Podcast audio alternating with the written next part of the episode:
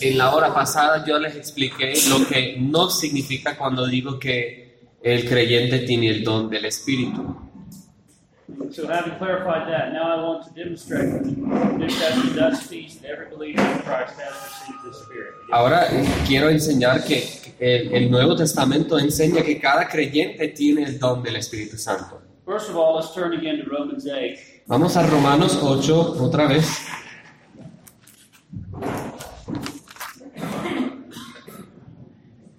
Notice Paul says in verse 1.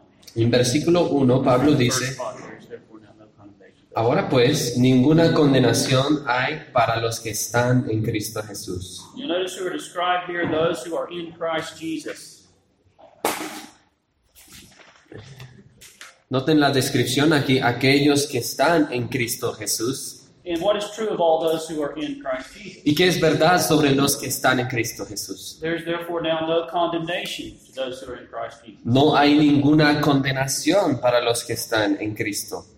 All those who are in Christ, believing on Him, are no longer under condemnation. Los que están en Cristo y creyendo en Él no están bajo ninguna condenación. That's not only true of all who are in Christ Jesus. Pero no es la única verdad sobre aquellos que están en Cristo. They are also governed in their walk by the Holy Spirit. También son gobernados en su camino por el Espíritu Santo. He says, who do not walk according to the flesh, but according to the Spirit. Listen to verse 4. Dice, los que no andan conforme a la carne, sino conforme al Espíritu. Y versículo 4, para que la justicia de la ley se cumpliese en nosotros, que no andamos conforme a la carne, sino conforme al Espíritu. So Paul introduces the reality of the Holy Spirit and his relationship to all those who are in Christ. Así que Pablo presenta la realidad del Espíritu en su relación a todos que están en Cristo. His role in dwelling us, his power setting us free from the reigning bondage of sin and death. Su obra de morar en nosotros y su eh, poder para librarnos de la esclavitud del pecado y la muerte. He then goes on to enlarge upon the difference between those who belong to Christ and those who do not. Se expande en la diferencia entre aquellos que pertenecen a Cristo y los que no pertenecen a Cristo. The Christian no longer walks after the flesh, but after the Spirit, verse 5. El cristiano no camina según la carne, sino de la, del Espíritu, versículo His 6. mind is no longer set upon the things of the flesh, but on the things of the Spirit, verses 5 through 8. Su mente no está ocupada por las cosas de la carne, sino del Espíritu, versículos 5 hasta 8. And notice what he says in verse 9. Y noten lo que dice en versículo 9. Mas vosotros no vivís según la carne, sino según el Espíritu, si es que el Espíritu de Dios mora en vosotros, y si alguno no tiene el Espíritu de Cristo, no es de él.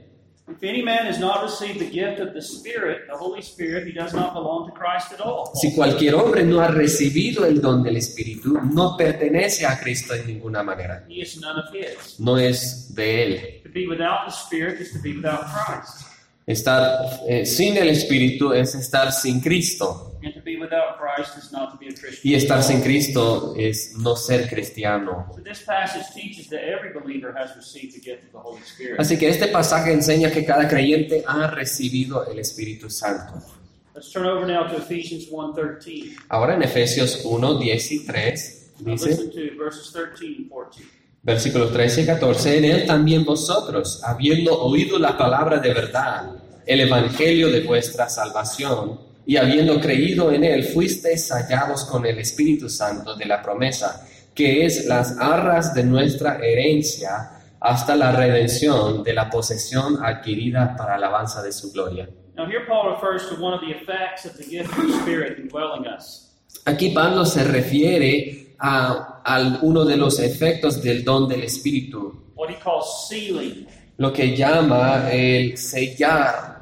His indwelling presence functions like a seal, marking us out as God's possession. Su presencia que mora en nosotros actúa como un sello que nos marca como posesión suya, and guaranteeing our preservation until we receive our future inheritance. que garantiza nuestra preservación hasta que recibamos nuestra herencia. When I was growing up on the farm, Cuando criaba en la, la granja, we would we used to grow green beans, eh, tuvimos, como se dice, frijoles. and, and my, my mother would had a pressure cooker, and she would she would prepare the beans and we would can them in jars. Y mi, mi mamá tenía una olla para preparar los frijoles y eh, los pusimos en jarras. And the jar has a seal Y eh, eh, el jarrito tiene un sello that preserves the para preservar los frijoles adentro, for future. para el uso futuro, para comer. Well, the Holy Spirit is, has a seal Así que el Espíritu Santo es un sello, su presencia con nosotros, preservándonos, guardándonos hasta el final. Of, authenticating something. También la idea de sello es autenticar algo. Like you think of, uh, um, what would be an example? A government document, my passport. Como pensamos en un documento oficial, por ejemplo, el pasaporte, My passport has the United States seal on it, el pasaporte tiene el sello estadounidense which authenticates it. que eh, autiten- auténtica el pasaporte. So the presence of the Holy Spirit in the believer is, is like that seal authenticating him. Así que la presencia del Espíritu Santo en el creyente es como ese sella, sello que auténtica al creyente and y que le preserva. And also the Spirit is described as the, the guarantee of our inheritance, Y también se describe al Espíritu como la garantía de nuestra herencia. the earnest is the idea. The, you know, if you put what that's talking about is, uh, let's say you're buying a house, Y, y la garantía habla de tal vez comprar una casa and you first pay a down payment. y pagas el abono. You give a, an earnest money or guarantee money, Esa es, eso es dinero de garantía. And that down payment is saying the rest is yet to come. Y el abono dice que el resto vendrá después. Well, the Holy Spirit is the down payment of our future inheritance. El Espíritu Santo es el abono de nuestro, eh, nuestra herencia eterna. His presence within us is God saying the rest is yet to come. Su presencia en nosotros es Dios diciendo el resto vendrá. So the Holy Spirit is, functions like a seal and a guarantee El Espíritu Santo funciona como sello y garantía, indwelling every believer. morando en cada But creyente. notice again in verse 13. Listen to this again. Read verse 13. Pero noten versículo 13, en él también vosotros, habiendo oído la palabra de verdad, el evangelio de vuestra salvación, y habiendo creído en él, fuisteis sellados con el Espíritu Santo de la promesa. So here we see the Holy Spirit of promise, Aquí vemos el, el Espíritu Santo de promesa promise gift of the Holy Spirit. y, y el don prometido del Espíritu Santo. Y noten el lenguaje. Paul says, having believed, you were sealed with the Holy Spirit of promise. Pablo dice, habiendo creído en él, fuisteis sellados.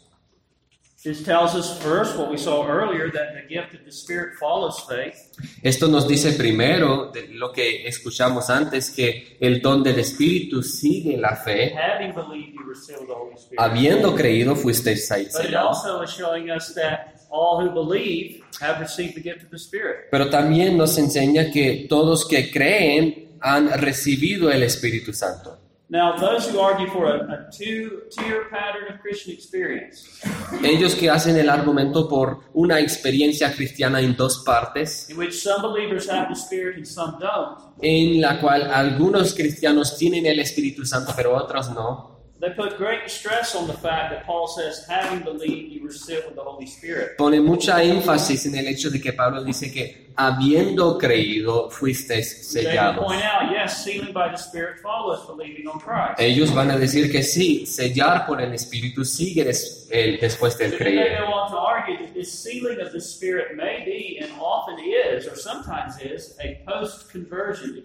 Pero siguen para, para decir que este sello del Espíritu puede ser o de vez en cuando es una experiencia después de la conversión.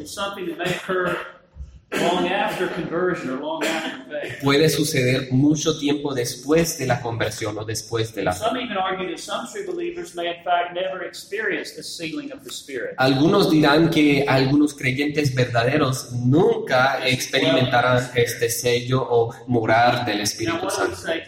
Entonces, ¿qué diremos a eso?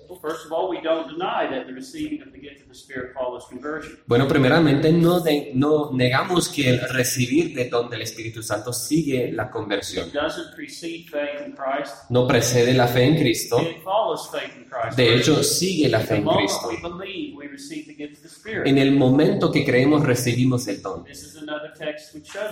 Esto es otro texto que muestra eso. But that's not the same thing as saying there's a gap of time between trusting Christ and receiving the Pero no es la misma cosa en decir que hay un espacio de tiempo entre confiar en Cristo y recibir el Espíritu. in fact, the actual language of this text does not point to a gap of time. De hecho, el lenguaje de este texto no se refiere a un espacio de The tiempo. grammar of the Greek text here is very important. La gramática del texto griego es muy importante. We have an aorist participle, having believed, Tenemos un participio eh, aorist que habiendo creído, followed by an aorist verb, you were sealed. seguido por el verbo aoristo, fuisteis sellados. An aorist participle modifying an aorist verb El participio aoristo modifica a un, que modifica a un verbo is aoristo. very often used in the New Testament of contemporaneous or simultaneous action. Frecuentemente habla de algo simultáneo o contemporáneo. For example, Por ejemplo, this is the same grammatical construction we find in the New Testament esta es la construcción gramática que se encuentra en el Nuevo Testamento, in the very frequently used phrase, en la frase frecuente, He answered and said, Él contestó y dijo, or answering, He said. o contestando dijo. We see this in several places in the Gospel. Jesus answered and said. Podemos ver esto en varios lugares en los Evangelios. Jesús contestó y dijo, Now, that clearly does not mean that Jesus answered, eso no significa claramente que Jesús respondió and then a few minutes or a few hours later or a few days later, He said. y después de unos minutos, días o horas, Él respondió dijo. idea is that of simultaneous action. No, es la idea de acción simultánea. And then there are some occasions where this same construction is used to imply sequence, En algunas ocasiones, esta misma construcción se utiliza para implicar secuencia, pero en una manera muy específica. For example, in Mark 1:31, Por ejemplo, en Marcos 1:31 we read that Jesus took her by the hand and lifted her. leemos que Dios, le, Jesús le, tem- le tomó por la mano y la levantó. Ahí tenemos el participio auristo seguido por y modificando al verbo auristo. Literally, having taken her by the hand, he lifted her. Eh, literalmente, habiendo tomado ella por la mano, la levantó. Now, his taking her by the hand did indeed precede his lifting her up. Ahora, tomarla por la mano, de hecho, precedió su eh, levantar a ella. But what kind of sequence is it here? Pero, ¿de qué tipo de secuencia es esto? Well, so far as I'm aware of, in all such cases, Bueno, de lo que yo entiendo, en todas ocasiones, como en ese caso, the emphasis is upon cause and effect, la énfasis es causa y efecto, not upon two totally separate events or actions. no en dos eventos separados o diferentes acciones. This construction always denotes linked action. Esta construcción siempre implica acción conectada. Christ taking the woman by the hand was part of her lift, his lifting her up. El tomar de Cristo a la mujer por la mano fue parte de su levantar a ella. Taking her by the hand was cause, lifting her up was effect. Tomar la mano causa, levantarla efecto. Now, this is the same construction we see in Ephesians 1.13. Es la misma construcción que se encuentra en Efesios 1:13. Having believed, you were sealed, Habiendo creído, fuisteis sellados. which requires that these two actions are either simultaneous Esto implica que estas acciones fueron simultáneas they're inseparable in a relationship of cause and effect. o que sean inseparables en una relación de causa y efecto. To interpret this believing and being sealed as events that are so loosely connected Para interpretar eh, eh, el creer y ser sellado como eventos que están conectados en una manera floja, that one may occur without the other que uno, uno se ocurre sin el otro, is doing violence to the way such constructions are used in the New Testament. es hacer violencia a las con- construcciones similares usadas en el Nuevo Testamento. Furthermore, eh, además. The text is very clear that this sealing with the Spirit is something all the Ephesian believers have received. El texto es muy claro que este sellar con el Espíritu Santo es algo que todos los creyentes efesios habían recibido. no hay idea presente que algunos habían recibido, pero otros no todavía. Those who have believed have Oh. also received the Spirit of promise. Aquellos que habían creído también fueron sellados con el Espíritu de promesa. Look at one other passage, 1 Corinthians 12, 13. Vamos a otro pasaje en 1 Corintios 12, 13.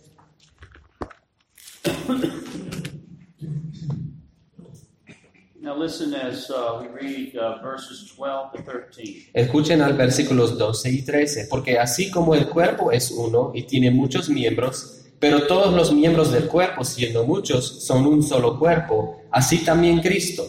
Porque por un solo espíritu fuimos todos bautizados en un cuerpo, sean judíos o griegos, esclavos o libres, y a todos nos dio a beber de un mismo espíritu. Now let me say something about the context here. Ahora déjeme decir algo sobre el contexto. Word has gotten back to Paul about some terrible problems in the church of Corinth. Y el mensaje había llegado a Pablo sobre problemas horribles en la iglesia corintia. Serious immorality is being tolerated in the church. Inmoralidad muy grave se toleraba en la, en iglesia. disorders in the gatherings for worship, Hay desorden en la asamblea de la adoración, drunkenness at the Lord's table. embriaguez en la cena del Señor, False teaching about the resurrection is apparently infecting enseñanza falsa sobre la resurrección se está infectando a algunos de los miembros. the first problem mentioned in this letter, which is no doubt partly the result of some of these other problems, Y el primer pro- problema que se menciona, que sin duda es parte del resultado de los otros problemas, es el problema de división entre los hermanos. And you can imagine that there would be serious divisions with all of this other stuff going Y podrías imaginar que habría eh, división muy grave con todas las otras cosas que están pasando. And it's this problem of divisions is where the, it's really the main focus of this 12th chapter. Y el problema de división es un enfoque principal de este capítulo 12. For in this chapter, Paul is stressing the unity of the people of God in the church. En este capítulo Pablo está enfatizando la unidad del pueblo de Dios, A unity in the context of diversity. la unidad en el contexto de diversidad. He's talking about the fact that in the body of Christ there are diversities of gifts. En, eh, está diciendo que en el cuerpo de Cristo hay diversidad de dones, but the same pero el mismo espíritu, según versículo In other 4. Todos tenemos diferentes dones, pero el mismo Espíritu Santo. it's the same Spirit who produces and grants these different gifts in the body. Es el mismo Espíritu que produce y que otorga estos dones diferentes en el, en el cuerpo. 5, he says there are differences of ministries or different kinds of service, but the Versículo same Lord. 5 dice, hay diversidad de ministerios, pero el Señor es el mismo. Verse 6, and there are di- diversities of activities or different kinds of effects. Y 6, diversidad de operaciones, pero Dios que hace todas las cosas en todos es el mismo. Verse 7, but the manifestation of the Spirit is given to each one for the profit of all. Y 7, pero a cada uno les, eh, le es dada la manifestación del Espíritu para provecho. Then he gives a long list of different kinds of gifts and service and effects. Y él presenta una lista de los varios dones para servicio y los efectos. And then he follows in verse 11 by saying, But one and the same Spirit works all these things, distributing to each one individually as he will. Y el ve- versículo 11 sigue para decir, estas cosas las hace uno el mismo espíritu, repartiendo a cada uno en particular como él quiere. So there is diversity in the body of Christ. Entonces hay diversidad en el cuerpo de Cristo, But it's diversity in unity. pero diversidad en unidad. All have the same Lord, all have the same Spirit. Todos tienen el mismo Señor Espíritu. Ahora en nuestro texto está enfatizando esta cuestión de unidad,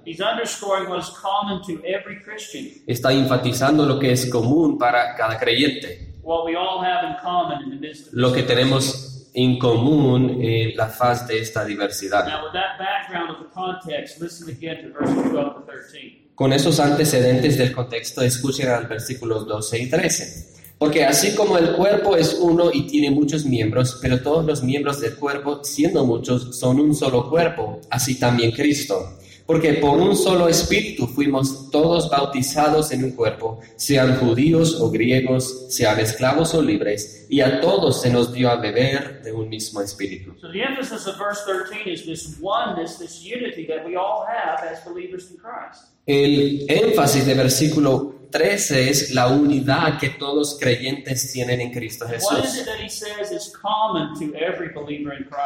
¿Y qué es que dice que es común para cada creyente en este texto? Es el don común del Espíritu Santo que todos hemos recibido. Notice, first of all, how he describes the gift of the Spirit here. Primeramente, noten cómo se describe el don del Espíritu He describes it by the use of two verbs. usando dos verbos. First, he speaks of this in terms of spirit baptism. Primero habla del Espíritu, del, del bautismo del Espíritu. Ahora, la expresión usada en el griego tiene la preposición en, It's a preposition that can be translated by, with, or in one spirit. por la cual se puede traducir eh, por, con o en un espíritu.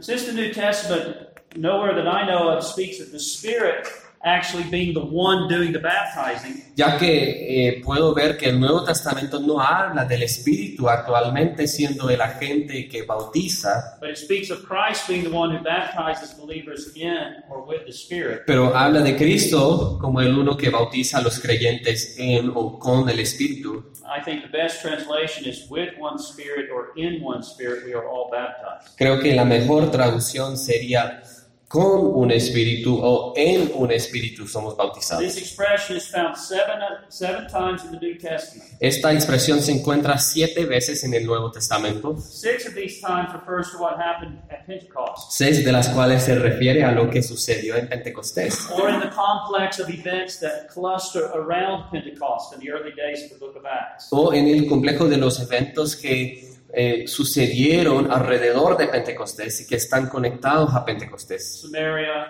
De Samaria, and the, the, the um, Cornelius' house. La casa de Cornelio. And the Ephesians, y los Efesios, who themselves were not present at Pentecost. quienes en sí mismos no estaban presentes en el día de here we have the Pentecostés. Y aquí tenemos la expresión séptima en 1 Corintios 12, 13, These believers in Christ were not there. They were not present at Pentecost que los creyentes en Corintio no estaban presentes en Pentecostés or at those events associated with that epical event. o en esos eventos asociados con ese evento tan épico. In other words, theirs was a situation like ours as the church today. Entonces su situación era como la nuestra en la iglesia de hoy. And here we have Holy Spirit baptism or the gift of the Spirit as related to their experience and to ours. Y aquí tenemos el bautismo del Espíritu el- o el don del Espíritu, como es relacionado a, o cómo relacionamos su experiencia a la nuestra. In one Spirit, we were all baptized. En un Espíritu somos bautizados And then notice he speaks of this in another way. Y noten que él habla de esto en otros términos. He speaks of it in terms of having all been made to drink into one Spirit. Él dice que eh, nos dio a beber de un mismo Espíritu. So here we have this double metaphor of receiving the gift of the Spirit. Así que tenemos una metáfora doble de recibir el Espíritu. It's described as being baptized in the Spirit Se describe por bautizarse en el Espíritu and being made to drink into the Spirit. y también beber en el Espíritu. So much for how he describes the gift here. Now notice secondly. Ahora, después de la descripción del Espíritu, vamos a ver por segundo Who is it that has been baptized with the Spirit and made to drink of the Spirit? quién es que ha sido bautizado por el Espíritu, el, el Espíritu que ha bebido del Espíritu. Paul's answer is very clear and emphatic. Eh, la respuesta de Pablo es muy clara y enfática. He says, We all. Dice, todos, We all. That is, we all who are of the one body, the Christian church, the body of Christ. Todos que somos de un cuerpo, la iglesia cristiana, el cuerpo de Cristo. Eh, todos hemos sido bautizados en el Espíritu o hecho de beber en el Espíritu. Hemos recibido el don del Espíritu. Noten número 3. ¿Cuándo fuimos todos bautizados con o en el Espíritu? Now, at first glance, it may seem that this text doesn't answer that question. A primera vista parece que este texto no contesta esa pregunta, But if you look closely at it, it does. pero si lo eh, averiguamos, eh, dice que sí.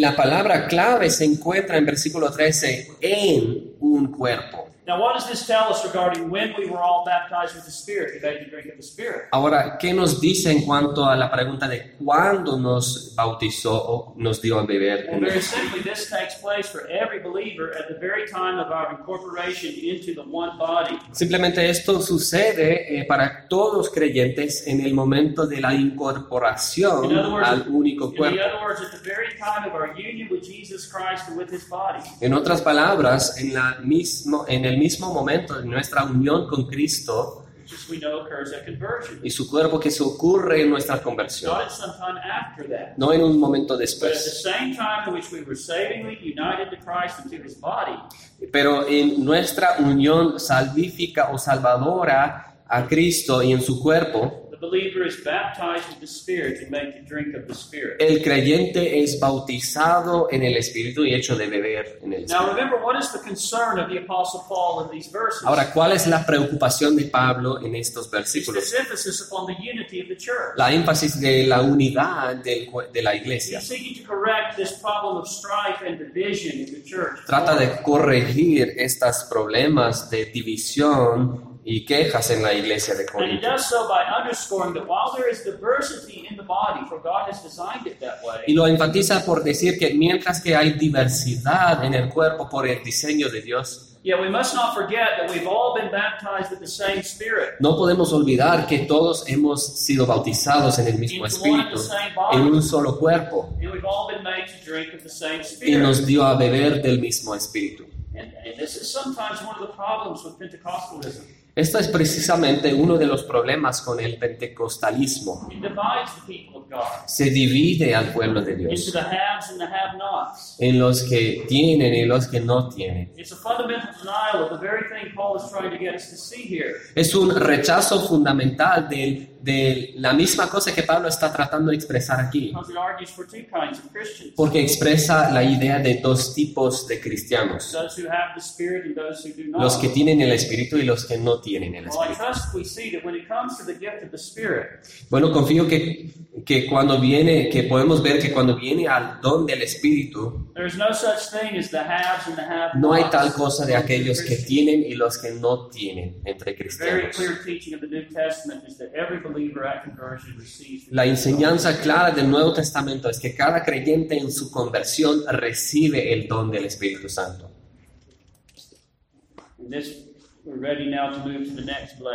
Ahora estamos listos para transicionar a la siguiente bendición de nuestra unión o salvación en Cristo. So far, we've considered union with Christ, Hemos visto primero unión con Cristo, dos, llamamiento eficaz, tres, regeneración, cuatro, arrepentimiento y fe o conversión, justificación, eh, seis, adopción, siete, el don del Espíritu. Y ahora llegamos al número 8, sanctification. santificación. Ahora, cuando somos unidos a Cristo por fe, we are justified. somos justificados, but we also receive the gift of the Spirit. pero también recibimos el don del Espíritu by the indwelling power of the Spirit that we are also sanctified. por su poder que mora en nosotros, por lo cual somos santificados. Not only justified and adopted, but also sanctified. No solamente justificado y adoptado, pero también santificado. So we take up now this saving blessing of sanctification. Ahora vamos a examinar esta bendición salvadora de, de santificación. translated in the Bible, I'm not sure how it's translated in your Bible, sanctification. It's the same word for holiness. Some, sometimes translated holiness, sometimes sanctification. La palabra que se traduce en nuestras Biblias para santificación puede y a veces es traducida como santidad.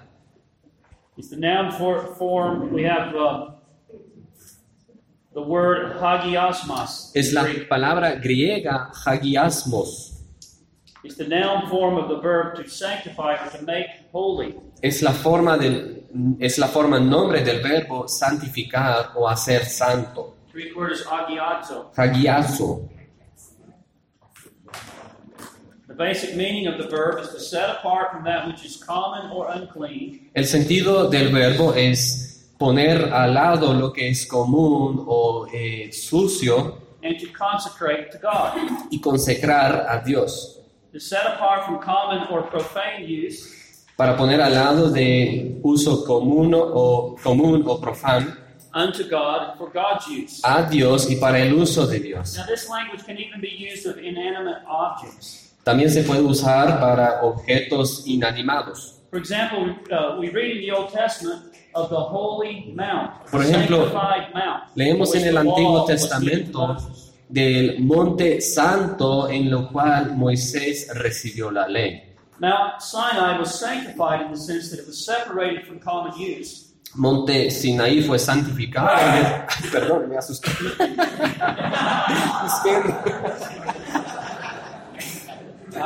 La gloria de Dios descendió. That? I said the glory of God just to say right. Monte Sinaí fue santificado en el sentido de que fue separado del uso común y consecrado a Dios. Consecrated to God. Yeah, as the special place from which he gave the revelation of his law. Como el lugar especial de donde eh, Dios le dio su revelación de The su word ley. was also used with reference to buildings and vessels and utensils. Se utiliza la palabra también para referir a edificios o eh, utins, ¿cómo se llama? Basilios eh, separados and various things that were used in the tabernacle and in the temple. y las cosas usadas en el tabernáculo y el templo. These things were separated from common use, Estas cosas son separadas del uso común, separated from defilement and uncleanness. de eh, su suciedad, In the case of these inanimate objects, En el caso- ceremonial defilement and, and clean, uncleanness. En el caso de estas cosas inanimadas, fueron separadas de su suciedad ceremonial And they were devoted to God in His service. y devotados a Dios en su servicio. So, as you can see, with regard to the basic general meaning of the word, there's this twofold aspect. Así que podemos ver con el sentido general de la palabra hay un aspecto de dos partes. First, it means separation from everything that contaminates and defiles. Primeramente, de cada cosa que contamina o se ensucia. And then, secondly and positively, it means to be devoted to God and to His use. Y número dos, positivamente, devotado o apartado a Dios y su uso. Now, when applied to Christians in the New Testament, as we'll see, Y cuando aplica a los cristianos en el Nuevo Testamento, it refers primarily to us being set apart from sin and uncleanness se refiere primeramente a nuestro ser apartado de suciedad y el pecado and devoted to God and to righteousness. y eh, devotado a Dios y su justicia. And it refers to that attitude of mind and course of conduct that reflects that separation. Se refiere a la actitud de la mente y el curso de conducto que re- refleja la separación y devoción.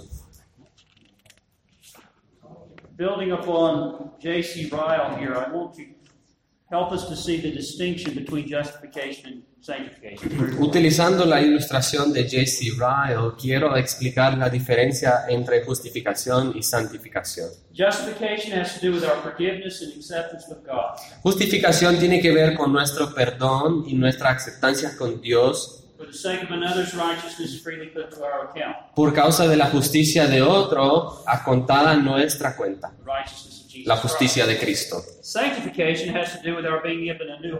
Santificación tiene que ver con el recibir un nuevo corazón y actualmente ser hecho justo en nuestra propia exper- experiencia por el poder del Espíritu Santo. Justification has to do with our bad record being once and for all cleared in heaven. Justificación tiene que ver con el borrar de nuestro récord en el cielo. Sanctification has to do with our bad hearts and behavior being changed on earth. Santificación tiene que ver con nuestros malos corazones y comportamientos siendo cambiados en la tierra. Justification gives us a title to heaven. La justificación nos da un título al cielo. Sanctification makes us fit for heaven. Mm, Santificación nos hace eh, aptos para el cielo. Justification is a finished and completed work. Justificación es una obra cumplida y terminada. A man is perfectly justified forever from the moment he is joined to Christ and believes. Y un hombre es justificado perfectamente para siempre en el momento que es unido a Cristo y que cree. Sanctification is an imperfect work Santificación es obra imperfecta, that begins at conversion que comienza en la conversión and progressively grows and increases. y crece progresivamente y aumenta en la And vida, never perfected until we reach glory. pero nunca perfecta hasta que alcanzamos la gloria. Justification is a declaration of God about us Justificación es una declaración de Dios sobre nosotros that we are forgiven and accepted by Him as righteous for Christ's sake. que somos perdonados y aceptos por Él como justos por causa de Cristo. Sanctification is the work of God within us and upon us, Santificación es la obra de Dios en nosotros y sobre nosotros, por la cual nos conforme a la imagen de su Hijo. So you see, there is a sense in which we must separate justification and sanctification Así que en un sentido hay que separar la justificación de la when it santificación cuando viene a sus definiciones. y en nuestras conciencias. Hay dos bendiciones distintas de la salvación que no se debe confundir. Pero a la vez there is the danger of separating justification and sanctification in a wrong way. hay el peligro de separar la justificación de la santificación en una manera equivocada. Y por eso quiero decir el peligro de creer o enseñar that a person can have one of these blessings without having the other. que una persona pueda tener una sin la otra. That a man can be justified without also at the same time being sanctified. Que un hombre puede ser justificado sin a la vez ser santificado. That a man may be a saved man and only be justified. Que un hombre puede ser salvo y solamente justificado, and not also be sanctified. pero no ser santificado. That he can have his bad record in heaven cleared Que puede borrar su récord en el cielo when his bad heart and behavior has never been changed either. cuando no han sido cambiados su corazón malo ni su comportamiento o dirigido así hacia el perseguir de la santidad en la tierra. Y han enseñado esto a veces. La idea que un hombre puede venir a Cristo por justificación, but he may not receive sanctification until years later, pero que no reciba su santificación por muchos años, o que no la recibe, He recibe por nada, o que sea un hombre justificado y no más. Tenemos que aclarar que cuando un pecador se une a Cristo por fe, he is not only justified, no solamente es justificado, comes to live within him, pero el, el Espíritu vine- vi- vino para morar en él and he is set apart from that which is unclean and devoted to God. y es eh, eh, separado de la suciedad eh, y, y devotado a He Dios, is sanctified. And santificado. there's a process of sanctification. Y hay un proceso de la santificación. Sanctification is just as essential a part of the salvation we receive in Christ as justification. Santificación es eh, tanto esencial como una parte de salvación que nosotros recibimos en Cristo, tal como justificación. It's not an optional extra for Christians. No es una opción extra para los It's an cristianos.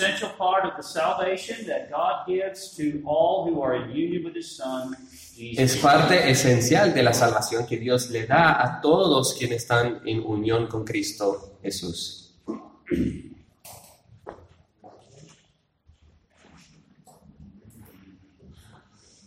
Now we want to look at what sanctification is. What is it? More detail. Yeah, Um break. Uhum.